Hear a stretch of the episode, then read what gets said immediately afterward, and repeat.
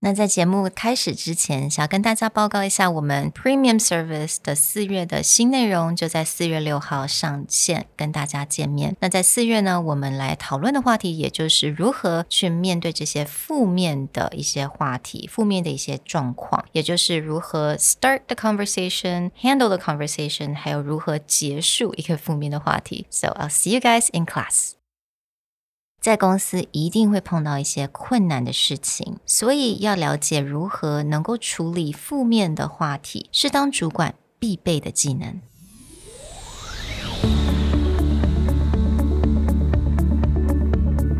Hello，欢迎来到 Executive Plus 主管与沟通力的 Podcast。I'm Sherry, an educator, certified coach, and style enthusiast。我相信专业有效的沟通是语言跟逻辑的完美结合。And I'm Nick, a startup consultant, corporate trainer, and late night gaming junkie. I believe great communication requires the right mindset and solid frameworks. 我们希望带给大家职场英语的技能、跨文化沟通技巧与其他能帮助您成为出色领导者的工具。Join us each week as we share our experience, research, and methodologies to take your communication and language skills from good to great.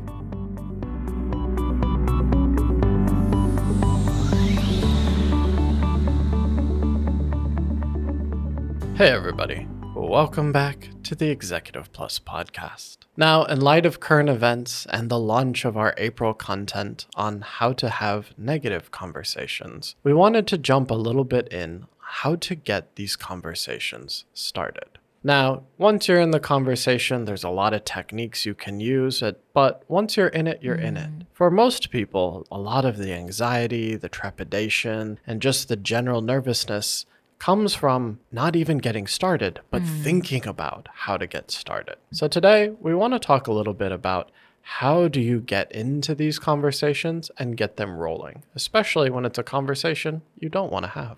嗯，在职场中，常常有一些事情可能会让我们不太的舒服。那我们都会开始会蛮紧张，我们到底要怎么跟这个同事来讲？要怎么样去开启这个话题？通常开启话题真的是一个最难的。那当然，我们可以非常的直接，但是很直接的方式啊，通常都有一些小小的危险在，也就是让人家有点不知所措，right？So, for example, if I just say, "A Nick, we need to talk. Yeah, this is probably the worst thing you can say. Now, it sounds, it's very direct, it's yeah. very forward. I know what's going on. Mm.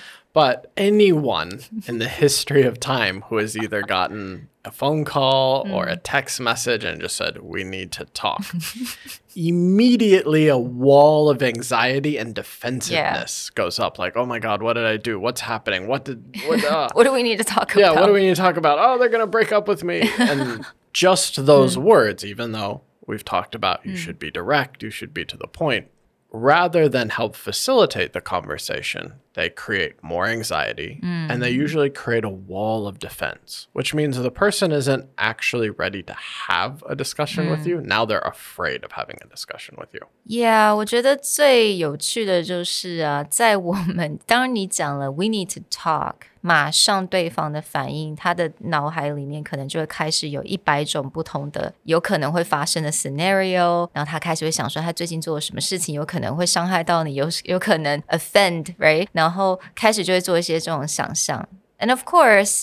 当有这些太多的想象的时候，我们之后的 conversation 有可能就会变得比较 emotional，变得比较情绪化。所以今天想要来介绍一些比较是直接，但是又不失这种礼貌，而且不失专业的一些方式。So a direct but less in your face way. So there's a few easier ways to start the conversation. And it usually starts not with, we need to talk or I need to tell you something. Mm. It usually starts with kind of a small request or yeah. just saying something that is less ominous mm-hmm. or less mm. dangerous sounding. For example, you might just say, There is something I would like to address. Mm. And also, you can say, There are a few things I'd like to address before our meeting today. What's nice about these phrases is that it is actually a very formal phrase. Yeah. So it sounds more professional if you mm. need to have this discussion mm. in the workplace. But especially with that second phrase, there are a few things I'd like to address before our meeting today. This is just a generally good opener because it could be positive, it could be negative. Yeah, absolutely. So people don't immediately go into, oh, oh no, something bad happened. But if Right. you're like, there's a few things I'd like to address before our meeting today, I want to congratulate Sherry on, you know, some accolade. This is actually a very normal way to start, and it just is a way to get people's attention. 然后你也可以说，Could I have a private minute with you before we start today？ 我喜欢这种方式，因为通常我们在讲一些比较难以启口的一些话题，你通常可能会想要跟这个人 one on one。如果我们今天是个大型的会议，那当然你可能会想要跟这个人先私下见面，先私下把这件事情先讲好。 Or just like, could you step outside with me for a moment? There's something I would like to discuss. But it just, again, pulls someone aside. It may trigger some, like, ooh, why are we going outside? What's happening? But because it's not making a scene mm. and because you seem genuine, and let me talk to you for Yeah. a minute. Mm. I've also seen other things where people, like maybe there's a meeting later and mm. someone will walk by another person's office and be like, hey, before you go to the meeting, can you just drop by really quick? There's yeah. something I want to talk to you about. Right. I like that phrase. Just drop by. Drop by sounds really friendly, right? Yeah. drop by seems much less like we need to talk. Yeah, exactly. I would like to talk to you for a couple of minutes. If you have the time, just drop by my office or drop by my cubicle just for a sec. 我觉得这些都是比较直接，但是它并不会失去礼貌，跟也不会失去专业的一种方法。那我们刚刚听到嘛，那种很直白、非常太直接的方式，通常都是用那种 we need to talk，或者是 I need to tell you something。我发现都会有这种我们的好像主词去做开头，right？、 但是这种比较稍微直接但不失礼貌的方法，我们大部分都会用 “Oh, there is” or “Could I”、“May I” 这样子的方法，可能会有点让这种直接性呢又稍微能够减少了一点。 Yeah, definitely starting with that pronoun has a little bit of a stronger push and it it does create little flags, red flags in someone's head whereas the others seem a little less aggressive. Yeah.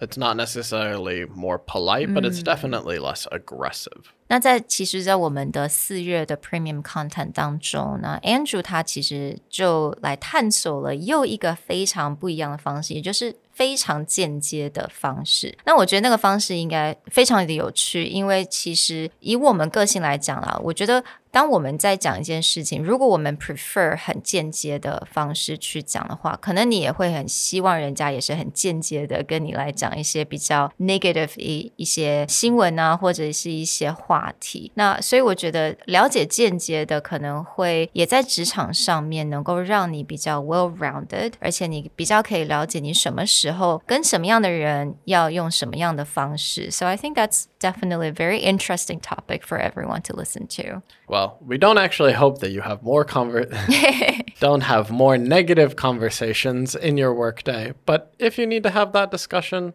we hope that this helps you think a little bit more about how do I maybe less aggressively get someone's attention and start that conversation that needs to be had. We'll talk to you guys next week. Bye.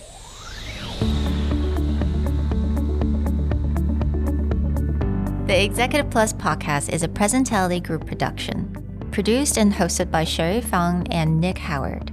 You can search us on Facebook, 主管英文 Executive Plus. You can also find us on Instagram, Communication R&D, and email us at sherry at epstyleplus.com.